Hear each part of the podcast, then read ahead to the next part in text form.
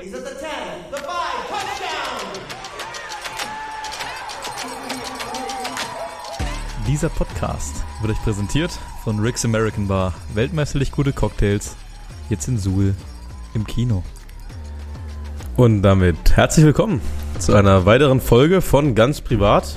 Ähm, heute wir nur zu zweit. Meine Wenigkeit und der Jakob. Wir Oder sind Mike. wieder da. Schön ins Wort gefallen, sorry, Bro. Wir sind wieder da. Einen wunderschönen guten Tag auf einen herrlichen Samstagmittag Jawohl. nach dem Ganzlingers Krafttraining hier im Next Level Zellamelis. Ja, ich hab, mich hat's auf jeden Fall gut zerknittert schon. Wir haben viele neue Übungen, die ich so in der Form noch nicht gemacht habe. Ähm, aber wir haben ein gutes Teamgefüge heute wieder bewiesen und hatten auch auf jeden Fall äh, einen guten Effekt. Also nicht nur uns gegenseitig gepusht, sondern ich denke mal auch der Trainingsplan wird jeden weiterbringen. Und natürlich mit Coach Eric an der Seite. Umgeswitcht als Coach jetzt. Ähm, wenn, bei Ganzlinger ist es schon ein gutes Thema. Es werden in den nächsten Tagen und Wochen noch einige News rauskommen. Ähm, viele haben es ja gemerkt, wir waren jetzt wieder ein bisschen aktiver auf Social Media. Die letzten paar Wochen, nachdem es lange ruhig war, ich habe mal gecheckt, irgendwann zwischendrin waren einfach irgendwie die letzten sechs Posts einfach nur Geburtstagsposts, weil nicht viel passiert ist bei uns. Ähm, es wird jetzt wieder ein bisschen mehr werden. Ähm, in Richt vor allem in Richtung Heimspiele und Heimspielstätte 2023. Der Plan steht soweit. Ähm, wir warten jetzt nur noch, dass wir es veröffentlichen können. Und dann haben ja viele von euch schon mitgekriegt, dass am 16. April das erste offizielle Testspiel ansteht für dieses Jahr. Ja, wir gehen äh, zu den Rhinos nach Herzogenaurach. Noch nie gegen die Jungs gespielt, aber wir freuen uns auf jeden Fall darauf. Wieder ein bayerisches Team, was uns der Coach Tim an Land gezogen hat. Ähm, ja, ich bin gespannt. Die Bayern-Teams sind immer stark. Bayern ist in, also Football ist in Bayern sehr stark vertreten. Die haben, glaube ich, mit die meisten Teams in ganz Deutschland.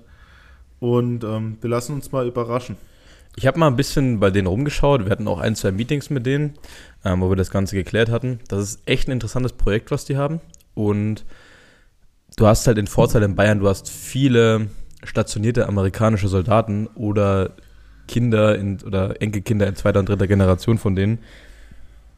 Wenn ich es richtig gesehen habe, haben die Rhinos auf jeden Fall ein paar Amerikaner mit am Start ähm, in ihrem Team. Und ich glaube, es wird, ein, wird eine coole Sache. Äh, vor allem, weil es ja ein offizielles Testspiel ist. Das heißt, wir können das bewerben, ihr könnt da gerne hingehen, ihr könnt Tickets kaufen, ihr könnt uns begleiten, wenn ihr wollt. Das ist, da seht ihr das erste Mal das komplette Ganzlingers Team für 23. Wir haben ja angefangen, schon ein paar Spieler vorzustellen. Und es werden noch einige dazukommen. Jo, ich freue mich. Ich freue mich auf jeden einzelnen Neuzugang. Checkt auf jeden Fall die Posts aus.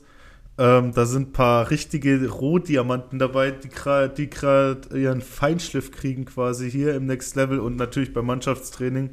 Und ich bin, ähm, ich bin sehr zuversichtlich, dass wir da mit den Jungs auf jeden Fall in die richtige Richtung gehen und da vor allem Ding uns auch auf speziellen Positionen, wo es letztes Jahr ein bisschen geleckt hat an äh, bestimmten Dingen, wo wir uns da auf jeden Fall verstärken werden und ein bisschen mehr Sicherheit drin kriegen werden. Genau. Über was redet man heute?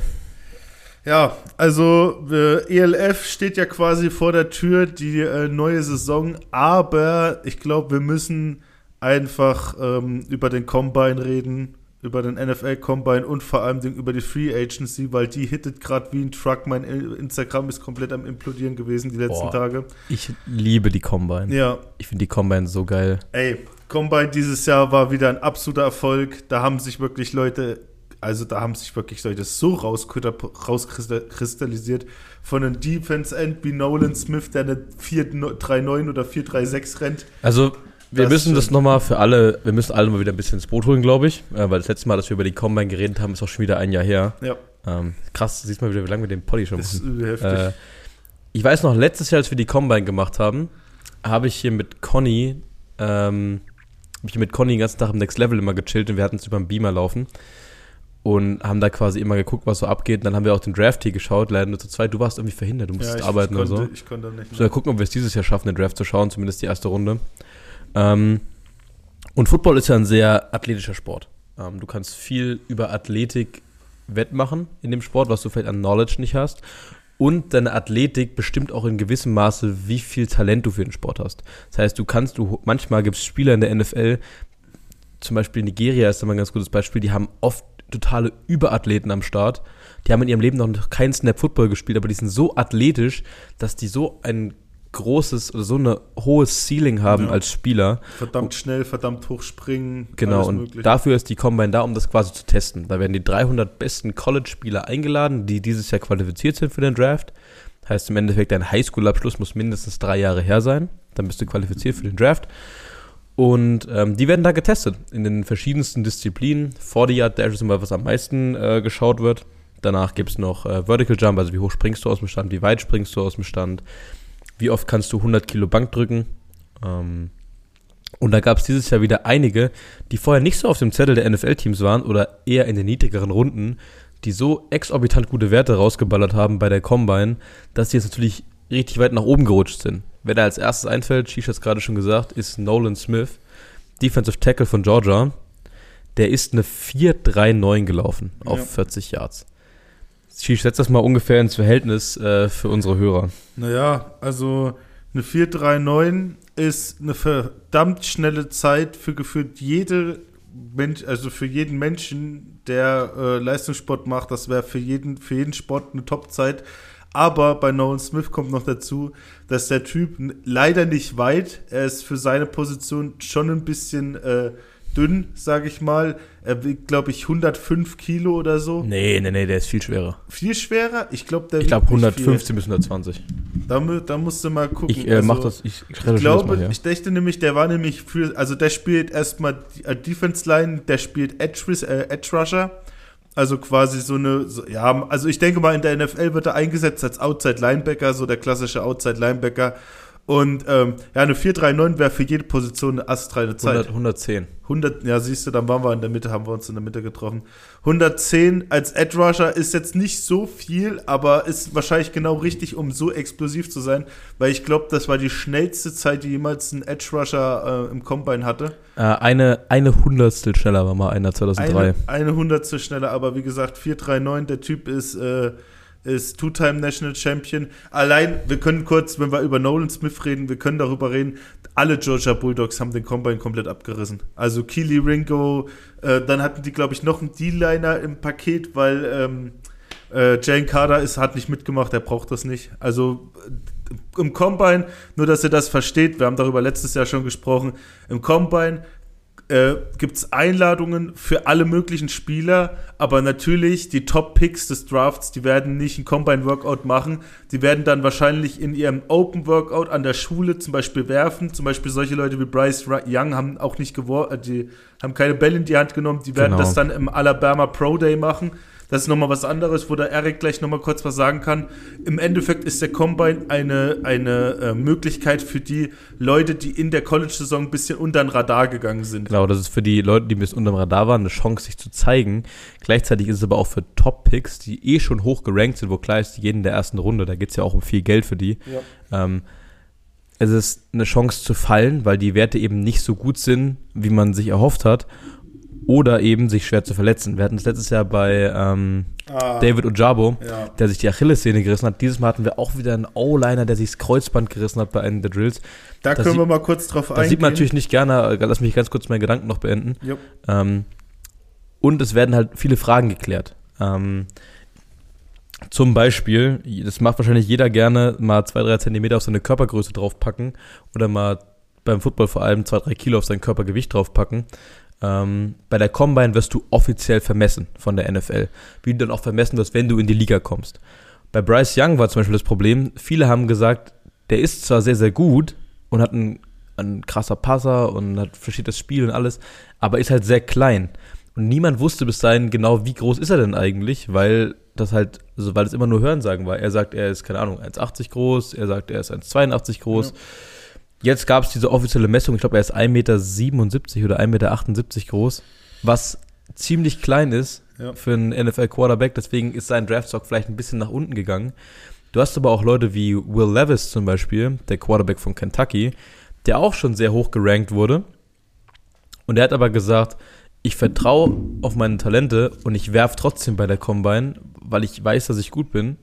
Und er hat so ein paar Bomben rausgehauen. Ja. Also er hat das Ding, glaube ich, fast 80 Yards weit geschmissen. Ne? Also, da gebe ich den Erik auf jeden Fall recht in allem, was er sagt. Ähm, das, das Beste für die Mannschaften, also es, es gibt, der Combine hat Vorteile für die Spieler, einfach, dass sie sich zeigen können, beweisen können und vielleicht nochmal ihren Stock dann in den Draft erhöhen können. Aber für die Mannschaften ist es gut, weil sie auch die Spieler kennenlernen. So, die ganzen Mannschaften, die ganzen Top, Top Prospects, ey, ihr könnt euch gar nicht vorstellen, wie oft die mit den Mannschaften während dieser Zeit reden müssen. Die haben tausend Interviews, die werden vermessen, nackig, hier, da, äh, alles Mögliche wird sich angeguckt. Und ähm, natürlich ist sowas für die, äh, für die Mannschaften in erster Linie sehr gut, dass die den Personen äh, kennenlernen und natürlich, wie der Erik schon gesagt hat, die Unklarheiten äh, aus dem Weg räumen. Und ähm, wie wir es schon gerade hatten, der O-Liner, der sich, der hat sich das Kreuzband gerissen während des Combines, hat aber trotzdem den Benchpress angetreten. Also er war dann quasi verletzt, konnte nicht mehr die O-Line-Drills mitmachen, aber er wollte noch das Bankdrücken zu Ende bringen. Und er hat tatsächlich mit einem gerissenen Kreuzband die meiste, die diesjährigen Rekord aufgestellt mit 38 Wiederholungen mit 100 Kilo. das ist schon nicht schlecht. Also, das, wie gesagt, das ist komplett heftig. da, da, da, da, so, das ist halt auch eine Einstellungssache. So, der hätte sagen können, ey, Digga, brauche ich nicht, habe ich keinen Bock mehr drauf. Aber er wollte halt alles rausholen, was geht, um wenigstens nochmal zu zeigen, dass er, dass er Grit hat, dass er so, dass er die Zähne zusammenbeißen kann und das macht. Und dann hat er auch noch so eine Leistung äh, beim Bankdrücken ähm, gezeigt. Das ist natürlich inspirierend auf jeden Fall. Da gibt es ein, da gibt's ein interessantes Kapitel in dem Buch von Björn Werner zum Combine. Ähm, der sagt, das ist wirklich ein richtiger Fleischmarkt. Du wirst richtig, also bist da in Unterhose in einem Raum und wirst vermessen und äh, 20 Teamärzte sind um dich rum und, und checken alles ab und warst du schon mal da verletzt und das müssen wir vielleicht mal machen und hier, ich brauche ein MRT von dem Körperteil, weil da sind wir uns nicht ganz sicher und da ist irgendwie eingeschränkte Flexion, Extension, whatever. Ähm, und ich dachte mir so, ja, okay, das ist vielleicht für das Buch ein bisschen dramatischer beschrieben, als es eigentlich ist. Und ich habe ja jetzt, äh, ich habe ja jetzt das Glück, äh, mit Leuten zusammen trainieren zu dürfen, die das schon mitgemacht haben, Mhm. die selber beim, beim Combine waren oder die äh, bei Pro Days waren, wo das gleiche stattfindet. Und die haben alle gesagt, das ist genauso. Das ist genauso. Du stehst da drinne und wirst, wirst einfach komplett, du wirst komplett aufgeschlüsselt als Mensch, als Athlet. Ja. Äh, was sind deine Zahlen, was sind deine Werte? Und in der NFL geht es eben darum, was sind deine Zahlen, was sind deine Werte. Und äh, dafür ist es, es ist ein super interessantes Tool. In, inwiefern das menschlich äh, oder ethisch korrekt ist, ist die andere Frage. Aber für so für Leute, die auf Statistiken stehen, so ist es eine echt geile Sache. Also wie der Erik schon gesagt hat, und das kann er ja jetzt, äh, die Erfahrung kann er jetzt mit uns teilen, was ich sehr schön finde. Ähm, ja, es ist wirklich, man muss sagen, es ist, ich will ja mich jetzt nicht aus dem, zu weit aus dem Fenster lehnen, aber es ist wirklich so richtig amerikanisch. Weil hier in Deutschland würdest du das, hier in Deutschland würdest du sowas, glaube ich, nicht so bis auf, ich weiß nicht, wie es im deutschen Leistungssport ist, wo, wo halt ähm, zum Beispiel hier ähm, die Leistungsschulen mit involviert sind, zum Beispiel hier bei uns die Oberhofer Leistungsschule bei Skispringen und Langlauf und Biathlon und so, ob das genauso ist, kann ich mir Nee, nicht vorstellen. du machst auch Tests, du machst auch Testbatterien, die durchgelaufen werden ein paar Mal im Jahr. Einmal Preseason, einmal Midseason, einmal Ja. End of Season. Meistens äh, in diesem, in diesem Zyklus. Dass du es quasi alle drei Monate machst und der Saison Ja. geht ja ungefähr neun Monate. Ähm, dass du halt vierteljährlich checkst, wie haben sich die Werte verbessert. ja. Aber ganz so extrem ist nicht. Also dann kommt keiner auf die Idee, die Größe deiner Handteller zu messen. Ja. So. Ist, und, dann, und dann zum Beispiel, wie, das war ja, äh, vor zwei Jahren war das ja noch das übelste Debakel bei Joe Burrow, dass sie ihm gesagt haben, sie, er hat zu kleine Hände. Und dann hat er natürlich sich einen Spaß gemacht, ja, ich werde wahrscheinlich retiren, weil mir gesagt wurde, ich habe zu kleine Hände als Quarterback. So, das ist halt wirklich, das ist halt wirklich richtig dumm, finde ich. Das ist Ja. richtig dumm. Die Leute bewerten dich wegen Dingen, wegen offensichtlich oder objektiven Dingen, aber in die Bewertung fließt dann gleich sowas ein, wie wenn du das nicht erreichst, dann kannst du automatisch nicht in der NFL oder dann hast du automatisch einen Nachteil. Also wenn du zum Beispiel deine, deine Armlänge drei Zentimeter äh, kleiner ist, als sie sein sollte, dann hast du automatisch schon einen Nachteil. So. Ja, also äh, ich glaube, ja, das, das ist ein zweischneidiges Schwert. So, die haben recht bis zu einem bestimmten Grad, glaube ich. Ähm, aber es gibt auch genug Beispiele von Leuten, die eine Scheiß-Combine hatten und unfassbar gut geworden sind. Beispiel Nummer eins natürlich Tom Brady. Ne? Ja, Der, was ist der gelaufen? Eine 5-2? ja. Eine 5-2, das ist auf, auf 40 Yards, das ist so unfassbar langsam. Ja. Also das laufen, das laufen aktuell nicht mal die O-Liner. Die O-Liner laufen alle eine 5-0, Alle, 5-1. alle Flat Five, Digga. Ähm, und der ist im Endeffekt der GOAT. So. Es gibt äh, genug Beispiele von Leuten, die eine richtig gute Combine hatten und im Endeffekt auch nicht das waren, was sie, was sie versprochen haben. Zum Beispiel John Ross, Ja. der hält bis heute den Rekord für die schnellste 40-Zeit mit 4-2-2, glaube ich. Ne? ja. Und im Endeffekt, der war ein Top 10 Pick, glaube Nummer 10 Pick zu den Bengals damals. Und der ist in der Versenkung komplett verschwunden. Ich glaube, der, hat, der hat, hatte nicht eine Saison, wo er annähernd an die 1000 Yards gefangen hat. Digga, der hat nicht mal 500 Yards gefangen. Also, es, gibt auch so, es gibt auch solche, solche Resultate. Im Endeffekt, die Combine ist nur wahrscheinlich der Versuch, der Versuch von NFL-Teams und Scouts, die Spieler einzuschätzen. So, weil du kannst doch das College-Niveau nicht mit NFL-Niveau vergleichen, vor allem du kannst die College-Teams nicht untereinander vergleichen. Du spielst mal gegen Appalachian State, Alter, Ja. die, keine Ahnung, die Ja. 0 und 15 sind, so. Also nichts gegen Appalachian, das war jetzt nur ein Beispiel. Du spielst aber auch mal gegen Texas, so, Ja. die 12 und 1 sind. Dann spielst du im Finale gegen TCU, die das ganze Jahr krass waren, aber dann trotzdem komplett untergehen. Deswegen ist es schwer, sowas Oder du einzuschätzen. siehst ein SEC-Team wie LSU, Alabama oder Georgia und denkst dir, in was für einen Film bin ich denn hier gelandet? So, weil da, da das ist es halt im Moment. Ähm, viele, viele Leute sagen, natürlich, wir hatten das, glaube ich, schon mal äh, erwähnt, dass das College für die Amerikaner heilig ist, weil es ja, wie gesagt, auch kein Ausbildungssystem dort gibt. Das heißt, du identifizierst dich bis zum Tod mit deinem College. So, und da gibt es ja bei den Pros in der NFL große Diskussion, ob jetzt die SEC wirklich das Maß aller Dinge ist, aber es sagt jeder Pro, entweder er hat gegen SEC-Team gespielt und komplett auf die Fresse bekommen, oder er hat für ein SEC-Team gespielt und hatte nur Competition in der SEC. Zum Beispiel Derrick Henry hat, ähm, hat, hat mal darüber geredet im Podcast von Taylor LeBron, Buzzin' with, the, Buzzin' with the Boys, hat er mal darüber geredet, dass es keine Competition gab, außer damals solche Mannschaften wie Georgia. Oder das, der einzige Mannschaften, die in der Big Ten waren, die eine Competition waren, war Ohio State und, Und Michigan. Michigan, ja. So, und das ist halt wirklich, das ist halt schwierig, ähm, dann äh, äh, quasi in der NFL zu kommen, wenn du weißt, dass das Gap von College in die NFL nochmal riesig ist und wenn du dann auch noch in, einem, in der Conference spielst wie die Pac-12 oder so, die halt wirklich jetzt nicht dafür äh, bekannt ist, dass sie so hart ist, so dann ist es ja noch schwieriger, dann überhaupt den Anschluss zu finden. Wo, wo wir gerade beim Combine sind, da gibt es ja auch witzige Stories, zum Beispiel Aaron Donald ist so short, äh, JJ Watt kann, äh, kann, äh, kommt nicht aus dem Arsch, so dass da, die haben mal JJ Watt in so einer TV-Show äh, zu Gast gehabt und haben mal den seine Combine Note, Notes, also von, äh, von Scouts von NFL-Teams, haben sie mal die Notes ausgepackt. Er kann nicht das, er kann nicht dies, er kann nicht das. Er wird niemals genug Kraft auf, äh, aufwenden können, um irgendeinen Offense-Tackle zu besiegen. So, und jetzt siehst du, dreifacher, dreifacher Defense Player of the Year, was weiß ich, wie viel, über 100 Career Sacks.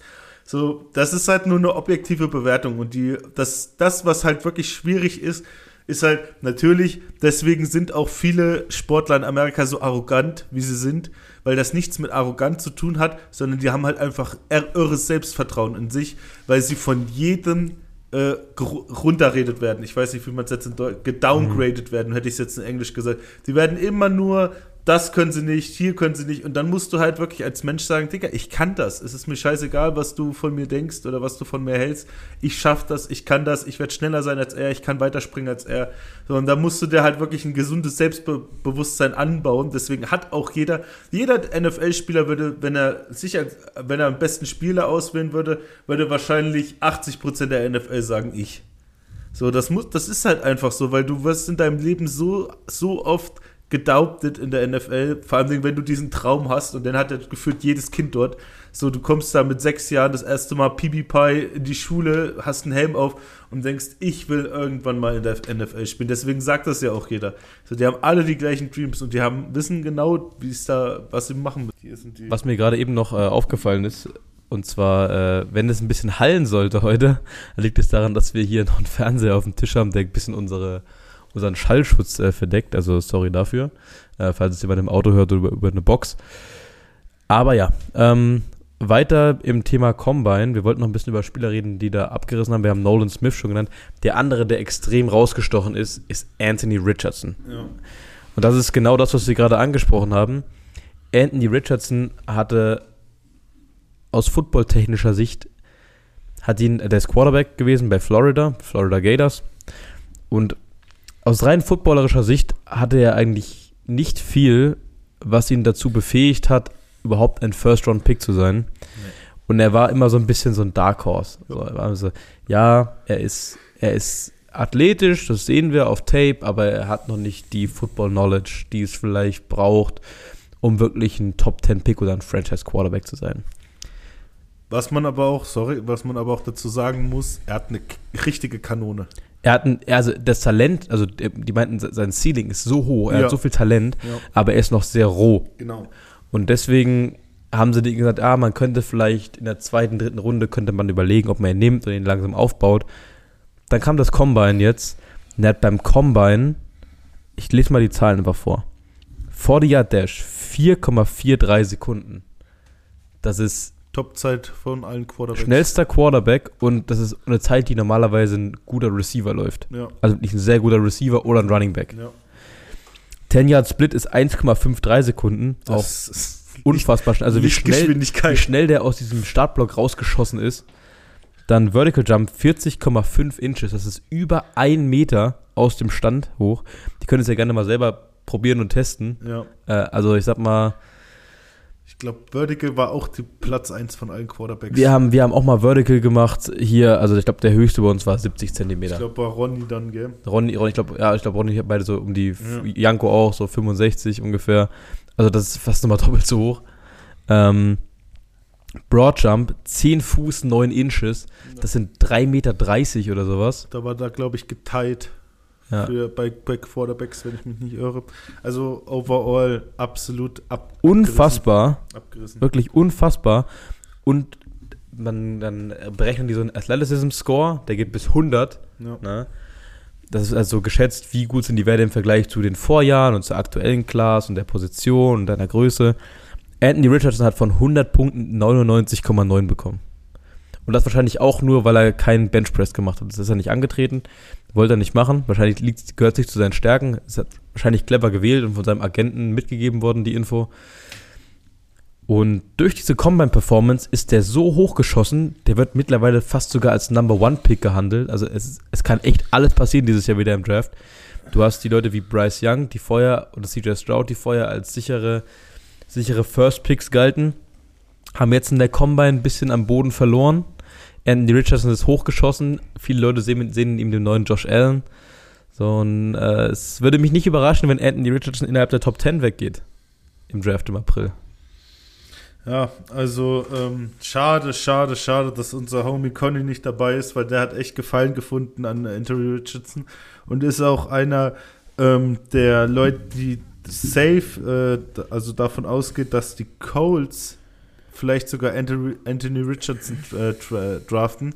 Ähm, wo wir gerade den Combine jetzt mal so ein bisschen abgesprochen haben, es gab viele krasse äh, es gab wirklich dieses Jahr wieder viele krasse Prospects. So. Also man kann sagen, noch mal kurz zum Abschluss, durchweg Georgia. Ich weiß nicht, was die Leute den in, in Georgia zum Fressen geben, aber da ist jeder absolut eine Kraftsau. Eine Kraftsau, die sind alle schnell, die können weit springen. Also wirklich jeder aus der Georgia-Mannschaft, die, die, die dieses Jahr National Championship äh, gewonnen haben, manche davon jetzt sogar Back-to-Back, also schon das zweite Mal, die Seniors. Äh, Keely Ringo mit einem 4-3-6 vor die Yard Dash als Cornerback, das ist grundsolide. Ähm, Byron, Byron Jones, glaube ich, heißt er, hat auch ein Top 3 vor die Yard Dash von allen Defense-Linern. Also die, die, die Jungs aus Georgia, die werden auf jeden Fall wieder dieses Jahr zahlreich im Combine vertreten sein. Ähm, auch von Alabama und LSU und Texas waren wieder saukrasse Athleten dabei.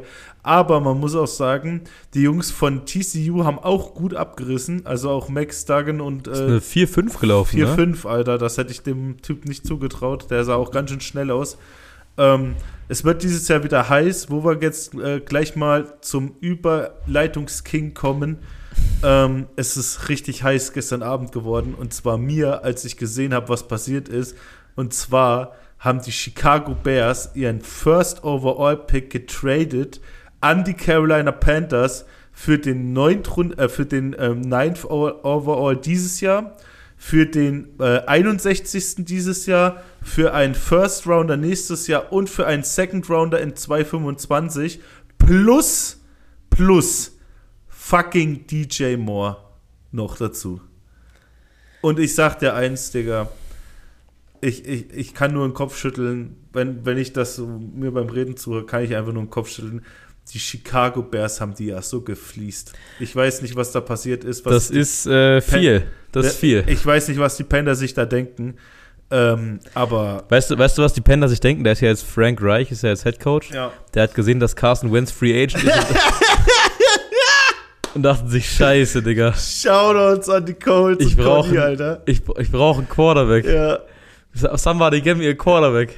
Doesn't Ey, matter what it costs. Also, also auf jeden Fall steht jetzt fest, dass unser guter Homie aus der XFL, wie heißt er noch gleich?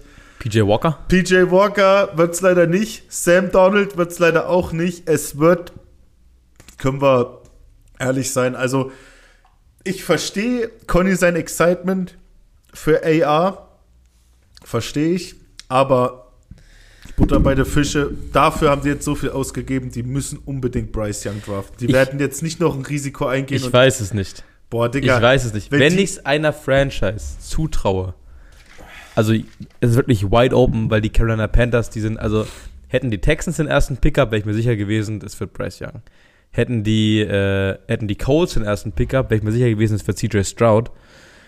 Die Panthers, keine Ahnung. So, wenn ich es einer Franchise zutraue, das, das Anthony Richardson-Risiko einzugehen, dann die Panthers, weil die haben mit dieser Art von Quarterback sehr gute Erfahrungen gemacht mit Cam Newton. Und das kommt, und jetzt kommt wieder die Überleitung. Anthony Richardson, seine beiden Lieblingsspieler sind Cam Newton und Lamar Jackson gewesen. Also, da, nach denen hat er auch sein Game, wie er selber sagt, sehr modelliert, sehr angepasst. Also, ey, wie ihr schon hört, ich bin überfragt. Ich weiß nur eins. Und das muss ich jetzt mal echt sagen. Wenn die Chicago Bears ansatzweise ihren Dreckshaufen von O-Line und ihre Drecks-Defense auf, auf Vordermann kriegen bis nächstes Jahr, dann sind die ein Playoff-Team. pass mal auf. Also, das größte Problem war ja, also die Chicago Bears hatten letztes Jahr eine historisch gute Running Offense. Ja. Ne? David Montgomery, Khalil Herbert und Ja. Justin Fields, der einfach gelaufen ist wie ein dritter Running Back. Ja. So, die haben, er hat ja über 1000 Yards erlaufen. Ne? Der, der ist komplett durch alle So, durchgelaufen. die Running, die Rushing Offense war sehr gut letztes Jahr. Das Problem war die Passing Offense. Ja. So. Durch die Luft ging nicht viel. Lag unter anderem dann, dass Chase Claypool und ähm, fuck, wie heißt der Receiver? Äh, Donald Mooney, ja, genau. dass die keine First, das sind keine, das sind keine Star Receiver in Ja. der NFL. Das sind, das sind sehr, Sehr talent, gute das sind sehr talentierte. Spieler, aber eher so für die zweite und dritte Geige. Ja. Donald Mooney ist so der Big Play Receiver, so Chase Claypool ist eher so der 2. Mit DJ Moore kriegen sie jetzt eine 1. Das Ja, ist eine Clear Cut das- Number das- One und der ist mega jung. Unguardable. Der ist mega, der ist Ja. 25 oder Ja. so. 25, du hast genau recht. Jetzt haben, jetzt haben die Bears Cole Komet als Cole Komet, der letztes Jahr einen Haufen Touchdown. Touchdowns gemacht hat. So, auf einmal sieht die Offense der Bears nämlich gar nicht schlecht aus. Plus, sie bekommen den 9th Overall Pick. Das dürfen wir nicht vergessen. Die haben ja trotzdem noch den 9. Pick. Ja. Weißt du, wer mit dem 9. Pick noch alles da sein wird? Ja. Also, der ihre, den ihre Optionen sind auf jeden Fall sehr, sehr gut. Weißt du, was ich, ich könnte, ich würde denen sogar zutrauen, dass die sogar noch ein bisschen runtergehen. Dass die sich sagen, ey, wir sacken uns vielleicht nochmal zwei Picks ein, einen First Rounder und einen Second Rounder für dieses Jahr und gehen dann quasi in den Bereich 15 bis 20, weil ich, also, jetzt. Weißt du, was ich mir vorstellen kann? Äh, sorry, dass ich es unterbreche. Alles gut. Aber weißt du, was ich mir vorstellen kann? Dass die Panthers nochmal traden. Äh, ich glaube, dass die äh, auf jeden Fall Brian Burns, glaub, also das war ja Nein, nein, nein, ich glaube, die Panthers traden den First Overall Pick nochmal. Und zwar ist meine, also, hear me out. Pass auf. die Panthers traden jetzt runter auf die 4 zu den zu den Colts für einen First und einen Second, ne? Und dann hätten sie, was ja, das ist ein normaler Preis für den First Overall Pick. In Ja? der also in der Vergangenheit hat man den First Overall Pick mindestens mit zwei First Ja. Round Picks aufgewogen. Sagen wir mal, oh, sagen wir mal, sie traden runter für die Colts für zwei First Round, Ja. den vierten Pick plus noch einen nächstes Jahr. Ja. Ne? Dann haben sie es geschafft, von 9 auf 4 zu springen Ja. für DJ Moore und einen Zweitrunden-Pick. Und dann könnten sie sich auf jeden Fall sie noch trotzdem- CJ Stroud oder dann notfalls Ja. Anthony Richardson. Und sie kriegen trotzdem einen guten Quarterback. ja. Also wie, also das, Weil auf 9 bekommst du in der Class wahrscheinlich Sinn. Also das Ding ist halt, du solltest echt. Aber dann kommen halt auch die Texans und die Texans werden safe Quarterback draften. Ich denke, dass die Colts einen Quarterback draften. Ich denke, dass die Texans einen Quarterback draften. Und Die 3 ist, äh, die 3 sind die Seahawks, oder? ja, nee, die fünf ist- sind die. Warte, ich mach gleich mal. Die 3 sind, ah, die 3 sind die Cardinals, die werden Ja. keinen Quarterback draften. Die 4 sind, die, die vier sind äh, dann die Colts, die Panthers, whatever, die werden einen Quarterback draften. So, also alles easy. Die 5 sind die Seahawks, die werden keinen draften. Deswegen, Also hier haben sie sogar noch die, also die, genau, zwei Texans, drei Cardinals, vier Colts, fünf Seahawks, fünf Lions, äh, sechs Lions, sieben Raiders, acht Falcons. also ich denke, also Boah, ich kann mir Bruder. sehr gut vorstellen, Es wird dieses Jahr wieder so wild. dass dieser Pick nochmal getradet wird. Aber Digga, ich werde nach dem Draft, Alter, da wird wieder alles mir um die Ohren fliegen. Also, wenn sie das machen sollten und wenn, wenn die Colts überhaupt Das mitspielen, schon das, das wäre schon das Beste. weil dann hätten sie, im Endeffekt, wenn du es dann gegenrechnest, ist es ein guter Trade. Für DJ Moore und ein Zweitrunden-Pick, fünf Spots nach oben auf den Number 4 Overall-Pick in so einer guten Quarterback-Class ist schon nicht schlecht. Also jetzt seien wir mal ehrlich, First Pick wird auf jeden Fall Bryce Young. Also es kommt eigentlich nur noch, für mich kommt es nur noch drauf an, wie gut Bryce Young zu seinem Pro Day bei Alabama äh, werfen wird.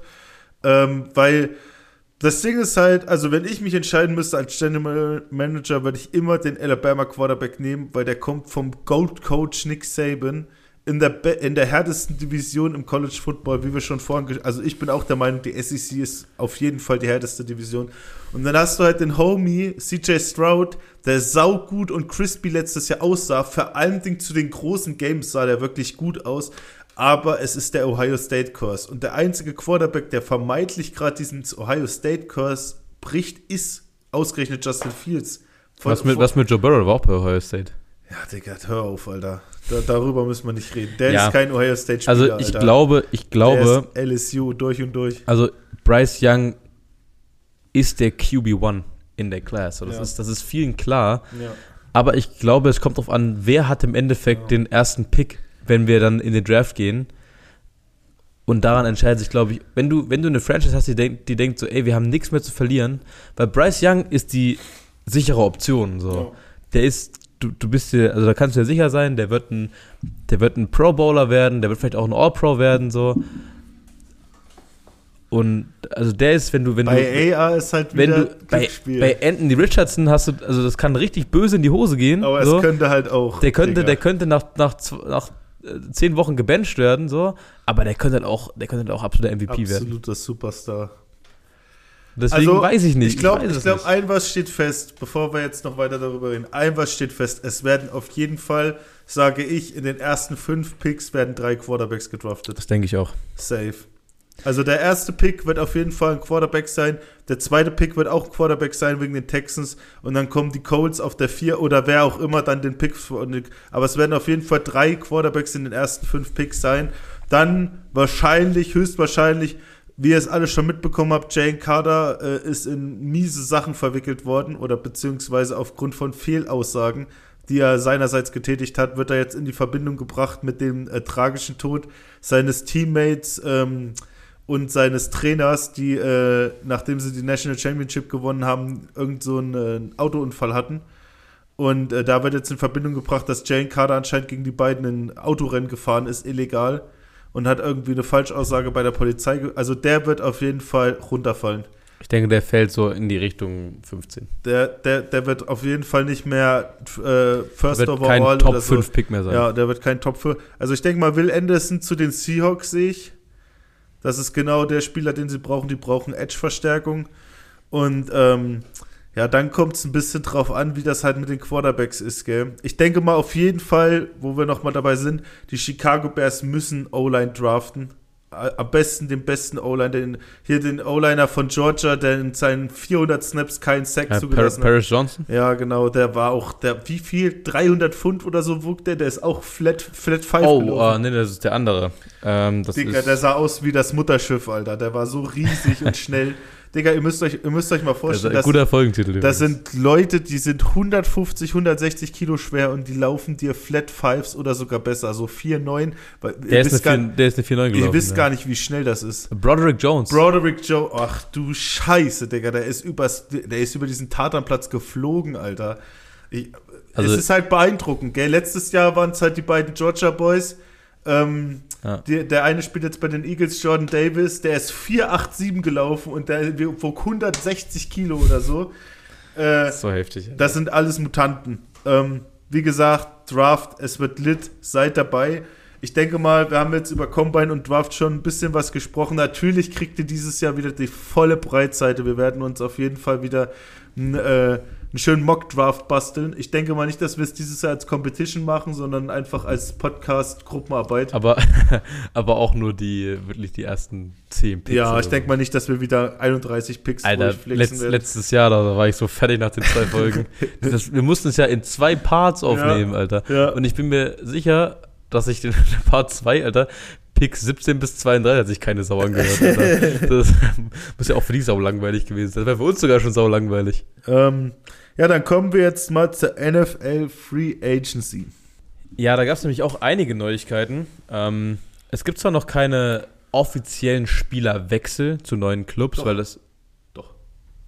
Was meinst du jetzt? Es gibt offizielle Wechsel schon. Ja, aber es ist noch nicht, die Free Agency ist noch nicht open. Doch. Was? Ja. Echt? Ja. Hänge ich gerade so hinterher, Alter? Okay, never mind. Ey, nee, nehm, nehm Ja, nix, doch, ja. nehm nix ernst, was ich in diesem Podcast sage. Ich habe keine Ahnung. Also der erste, der erste Wechsel, äh, den wir schon verzeichnen können, ist, dass die Texans äh, Robert Woods gesigned haben für 15,2 Mille, zwei Jahre. Das ist ein gutes Signing, Boah, solide, das ist ist halt, viel, Alter. naja, es sind 7,5 Millionen pro Jahr für einen Receiver. Naja, aber Ja, ist in Ordnung, Budget Deal. Also kann man machen, muss man aber nicht. Ich weiß, wie du dich, ich weiß, wo sind meine meinst. 7,5 Aber er, er hat halt, das Ding ist halt, er hat halt viel Erfahrung, muss man ehrlich ah, sagen. Super Bowl Champion geworden mit den Rams, oder? Ja, genau, genau.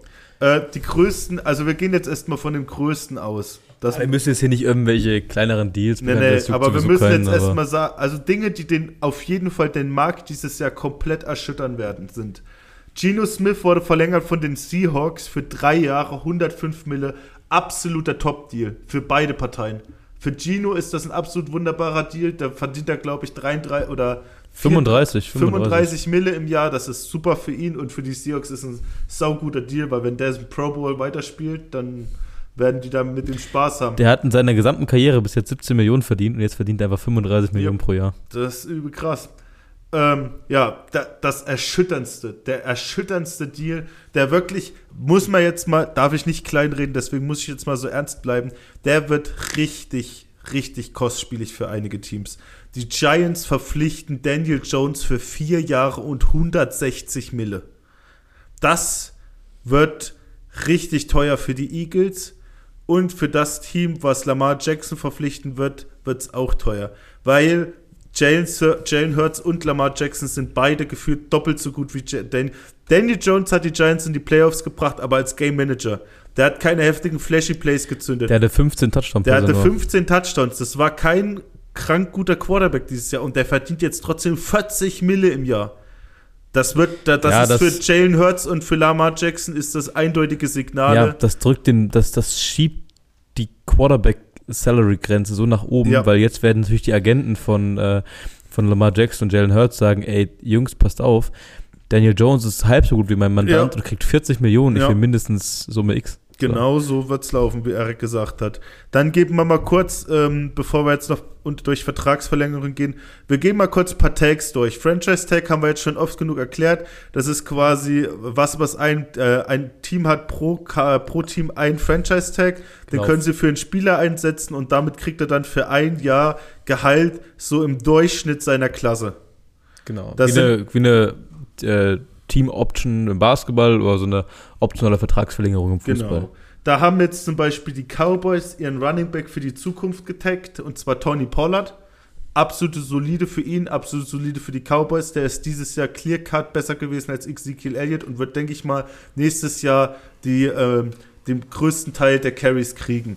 Raiders, auch ganz einfache Geschichte. Josh Jacobs haben sie getaggt, müssen sie machen. weil nach dem Jahr, sonst ist der weg. So, die haben die 50-Year-Option declined am Ende des, äh, am Anfang des letzten Jahres. Und deswegen müssen die den jetzt irgendwie halten, um dann einen Vertrag irgendwie aus, äh, äh, ausmachen.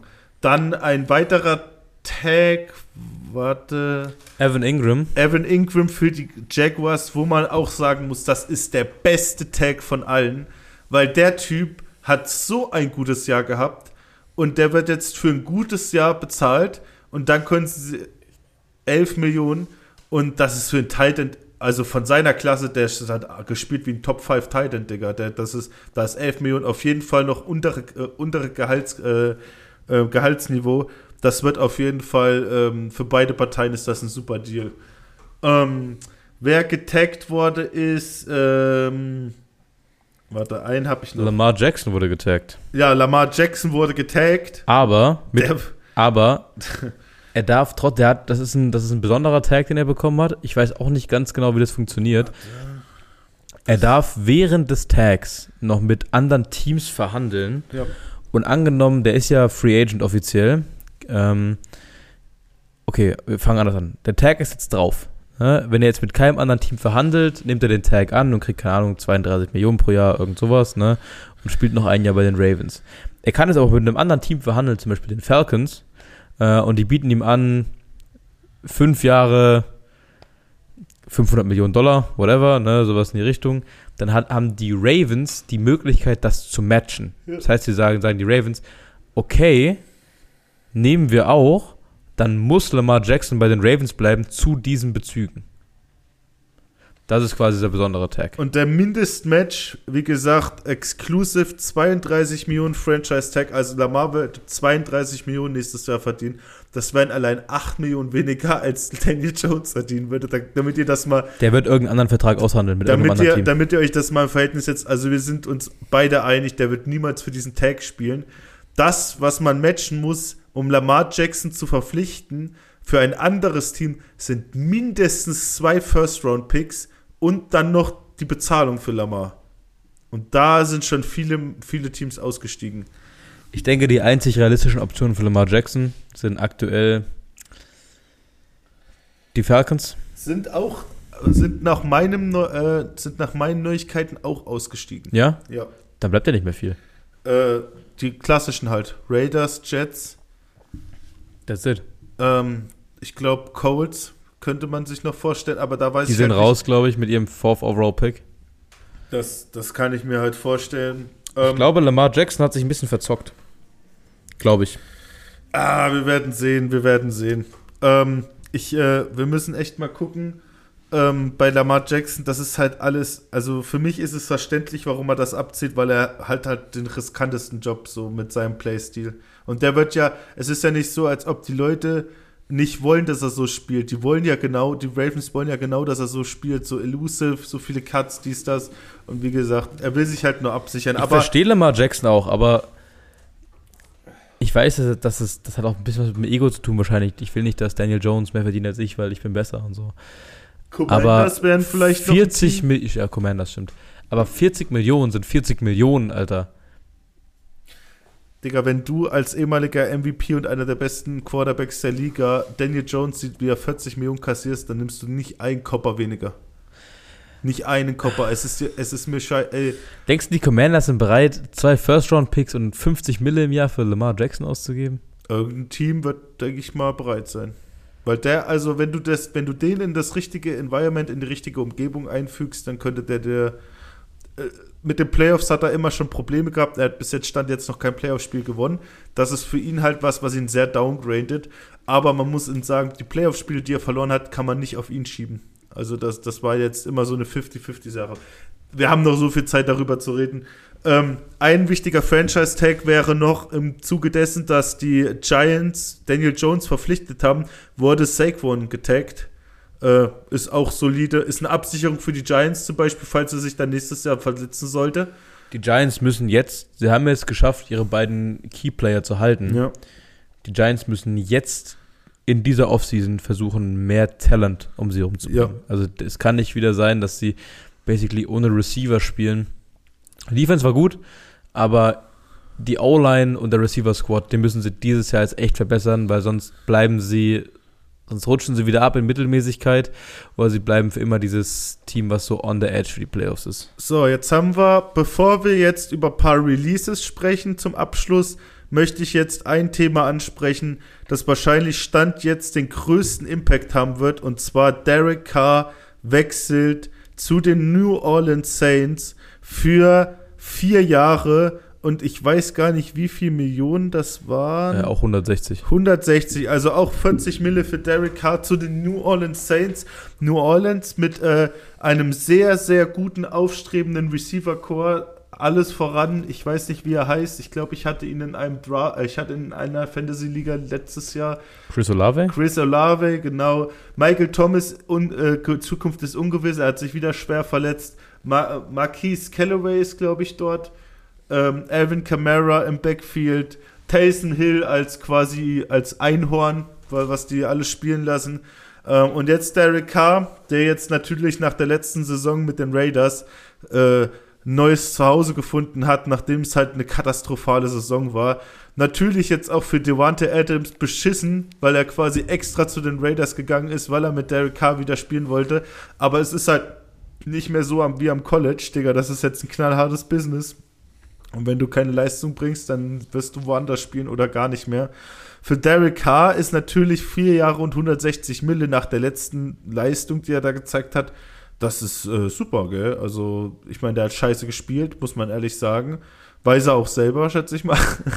Und äh, trotzdem noch so Vertrauen zu kriegen von den Saints sagt schon viel über die Organisation, weil 40 Mille äh, im Jahr zu zahlen an den Quarterback ist es quasi normal geworden, aber es ist halt, kommt halt auch drauf an, immer welcher Quarterback so. Und Derek Carr hat eine lange Karriere bei den Raiders gehabt, aber die wurde jetzt nicht quasi gekrönt durch irgendwas Spezielles. So, vielleicht mal ein Playoff-Eintritt hier oder da, aber First Round Exit gefüllt jedes Jahr gewesen. Die haben nie ein Championship Game gesehen, deswegen ich bin mal gespannt, wie er in New Orleans einschlägt. In New Orleans äh, erhofft man sich auf jeden Fall eines und zwar denke ich mal, eine nächstjährige Playoff-Teilnahme. Es ist machbar auf jeden Fall in der Division. Wir haben die Klappspaten-Division letztes Jahr außen oder dieses Jahr erst auseinandergenommen mit Tampa Bay, Falcons und New Orleans. Ähm, das Tampa Bay. Digga, die Starting Quarterbacks in der Division sind wild, Alter. Ja, vor allem für die Tampa Bay Buccaneers. Die haben Carl Trask. Ja. Die haben gesagt, Carl Trask ist der Starter. Ist der Echt? Starter. Die haben, haben sie ihn ernannt, ja? Ja. Oh, Digga. Aber das ist halt, das ist halt wieder pfiffig, gell? Der konnte jetzt zwei Jahre hinter dem Goat lernen. Und Carl Trask ist nicht By schlecht. the way, der letzte Florida State, äh, Florida Gators Quarterback. Vor Anthony Richardson Ja. war der bei Florida Gators. Und er war damals Dritter im Heisman-Voting, darf man auch nicht vergessen. Ähm, ja, wie gesagt, wir haben Der ist Kyle- nächster Andy Dalton. Wir haben Kyle Trask, wir haben äh, bei den Falcons immer noch gehende Lehre, weil sie Marcus Mariota released haben. Der ist rausgeschmissen worden. Aktuell ist Desmond Ritter der Starter. Desmond Ritter, der äh, jetzt nicht mehr Rookie. Ähm, Drittrunden-Pick letztes Jahr, ne? Drittrunden-Pick von äh, den Cincinnati. Cincinnati. Bearcats. Aber ansonsten, Derek Carr stand jetzt auf jeden Fall der erfahrenste und äh, vom Resümee her breit gefächertste äh, Quarterback. Ähm, und jetzt sprechen wir mal noch ein paar Releases an. Wir reden jetzt nicht über alles direkt, aber wir reden jetzt mal über die großen Dinge. Natürlich, Derek Carr wird wahrscheinlich bei den Saints Quarterback starten. Höchstwahrscheinlich bei 40 Mille. Was passiert jetzt mit James Winston? Viele sagen, dass er äh, sofort gecuttet wird, weil der würde nämlich dieses Jahr 13 Millionen kosten. Und äh, das könnten sie in Cap sparen und das wäre natürlich für die Saints äh, sehr schön, damit sie das halt nutzen könnten, um andere Spieler zu verpflichten oder andere Spieler weiter zu verlängern. Also ich denke mal, James Winston wird ein Clear Cut sein für die Saints. Äh, Jetzt sprechen wir mal über eine Organisation, die bis jetzt nur links und rechts rausgeschmissen hat, und zwar unsere Homies, den Vikings. Bei den Vikings äh, geht ein bisschen, ähm, ja, geht ein bisschen ab. Die haben zwei absolute Urgesteine von den jetzigen Vikings entlassen und zwar All-Pro-Receiver Adam Thielen sucht ein neues Zuhause, den, der wurde entlassen von den Vikings und All-Pro-Linebacker Eric Kendricks wurde auch entlassen von den Vikings. Also zwei der besten Spieler der letzten Jahre von den, äh, von den Minnesota Vikings sind jetzt auf Arbeitssuche quasi. Kendricks ist immer noch für mich mindestens ein, also mindestens Top 8 Linebacker in der NFL ähm, auf seiner Position Mittellinebacker. Und Adam Thielen ist immer noch ein sehr guter Slot-Receiver. Der wird jetzt wahrscheinlich nicht mehr so den Speed haben. Aber der Conny hatte vorhin schon eine Idee. Also meine Patriots, äh, da sehe ich den. So ein weißer Slot-Receiver, das ist so genau unser Ding. ähm, ja, dann Boah, gibt's Digga, noch, das ist auch eigentlich ein sehr guter Folgentitel. dann, dann gibt's, dann gibt's noch solche Sachen wie äh, Linebacker, Bu- Buccaneers Linebacker, Lavonte David will wahrscheinlich die Free Agency austesten. Das heißt, der konnte dieses Jahr dann auch nicht mehr dort spielen. Das heißt, es wäre dann Darren White seine Defense endgültig. Ähm, es wird rumort, dass Matthew Stafford äh, für, für Trade available ist, dass die Rams quasi sich denken, Digga, wir haben mit dem Super Bowl gewonnen. Derrick Henry soll vielleicht für ein Trade valuable sein. Die Titans wollen Derrick Henry shoppen, also sie wollen sich mal Angebote reinholen und mal gucken, wie viel ein Team geben würde für Derrick Henry. Imagine, Digga, der bei den Chiefs oder so, dann haben wir halt die nächsten drei Jahre keinen Spaß mehr. Ja, ciao, Alter. Dann ist wirklich Dalvin Cook von den Vikings wird auch geshoppt. Die Vikings sind komplett im Rebuild-Modus. Also die Vikings gehen komplett all in, die wollen einfach nur Kapital haben, damit sie sich äh, eine neue Mannschaft zusammentraden können. Zedarius Smith von den Vikings will sogar entlassen werden. Also das sind alles Dinge, die man quasi von irgendwelchen schmierigen Reportern ins Internet. ich denke auch, dass, dass Kirk Cousins nicht mehr lange Oh, den Vikings Kirk, Kirk aufhaben seine wird. letzte Season, spätestens jetzt. Ähm, dann haben wir vom, äh, vom äh, wie sagt man, Vizemeister dieses Jahr ein paar News. Die Eagles planen auf jeden Fall Darius, Lead, äh, Darius Slade zu traden und sie werden wahrscheinlich auch CJ Gardner Johnson nicht verlängern. Das äh, sind dicke News, weil vor allem CJ war im Super Bowl ein absoluter Brecher. Ähm, dann haben wir jetzt noch Infos von den Miami Dolphins. Tour, seine 50-Year-Option wurde gezogen. Das heißt, Tour wird diese, nächstes Jahr Safe Football spielen, für alle, die äh, da äh, Bedenken hatten. Und zwar für einen äh, Einjahresvertrag 23,2 Millionen. Für beide Parteien das Beste, was du dir vorstellen kannst. Für den jetzigen Markt. Also, ich bezahle lieber 23 Mille für jemanden, der nach jedem Hit nicht mehr spielen könnte. Ähm, Bro. Ja, Digga, ich meine, es tut mir leid. Ich will das ja auch ernst rüberbringen und das ist ja auch eine gefährliche Sache. Wir sind Digga, uns der ja alle Homeboy, bewusst. hatte, der Homeboy hatte vier Concussions letztes Jahr. Digga, Alter. aber es ist halt. Der sollte irg- gar keinen Football mehr spielen. ja, der sollte gar kein Football mehr spielen. So, es ist einfach so. It is what it is. Ich bin der Meinung, dieser Mann sollte kein Football mehr spielen. Der kann, es ist einfach wirklich, lebensgefährlich. der kann froh sein, wenn der mit 50 noch weiß, wie er seinen Namen schreiben soll. und das sind nur drei Buchstaben. Also wie Alter. gesagt, das sind ganz wilde Dinger. Äh, Bobby Wagner wurde von den Rams released. ah ja, genau. Bobby genau. Wagner, der war auch, die, das musst du dir mal vorstellen, Bobby Wagner war bei PFF, also dieser, dieser Ranking-Seite mit dem, war das der höchste Mittellinebacker dieses Jahr. Echt? Der war einer der besten Linebacker statistisch gesehen und auch Tape gesehen. Immer noch in seinem, keine Ahnung, 12. Jahr. äh, also Bobby Wagner wird, denke ich mal, eine Instant-Verbesserung für jedes Team sein. Also man munkelt, dass er natürlich wieder zurück nach Seattle geht. Ah, ich sehe auch die Broncos. Oh, Broncos, ja. Ähm, ja, Broncos haben drei, haben, haben Chase Edmonds wieder released, den sie erst letztes Jahr in der späten Saison zu Ah, sich geholt war, haben. das war nix. Und dann halt das Robert Woods Ding. Und die Eagles haben ihren Veteran Defense End Brandon Graham, der Typ, der immer so viel Shit talkt auf dem Feld für die, haben sie für 6 Mille verpflichtet für ein weiteres Jahr. Das ist ein absoluter Budget-Deal. Ähm, ich denke mal, das ist auch so ein Zeichen wie, ey, wir probieren es noch einmal und dann ist Feierabend. Also der wird, denke ich mal, noch ein Jahr Football spielen und dann bei ein Jahr 6 Mille, der will einfach nur noch mal probieren, ob sie den Super Bowl gewinnen können und wenn es nicht ist, dann ist es halt so. Ähm, aber ansonsten, das waren jetzt erstmal die größten, äh, die, ähm, die größten, ähm, wie sagt man, ja, Neuigkeiten. Neuigkeiten. Dann gibt es noch solche Neuigkeiten, wie dass die Miami Dolphins haben zum Beispiel die Verträge von Tyreek Hill und Taron Armstead ein bisschen neu konstruiert und das äh, cleart 30 Mille in Cap Space. Also, ich glaube, der Erik hatte, hatte schon mal so, eine, so einen kleinen Talk darüber. Die können halt diese Verträge aufbauen, wie sie wollen.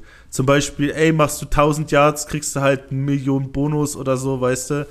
Und ähm, deswegen liest man das oft, dass man die, äh, die Verträge rekonstruiert, damit man halt irgendwie dieses überflüssige Geld dann wieder woanders rein investieren kann. Genau, genau.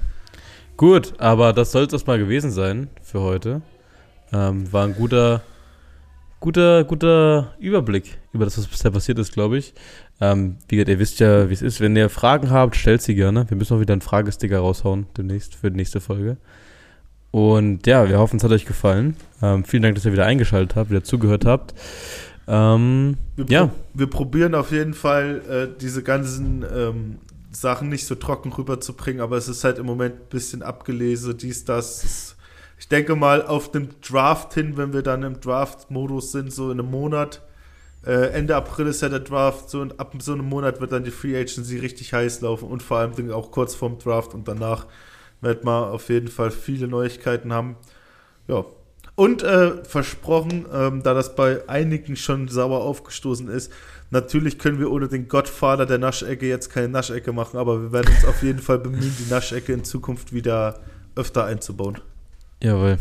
Gut, dann ansonsten vielen Dank ans Rix und ans Next Level für die Unterstützung des Podcasts und dann hören wir uns in der nächsten Folge. See you next week!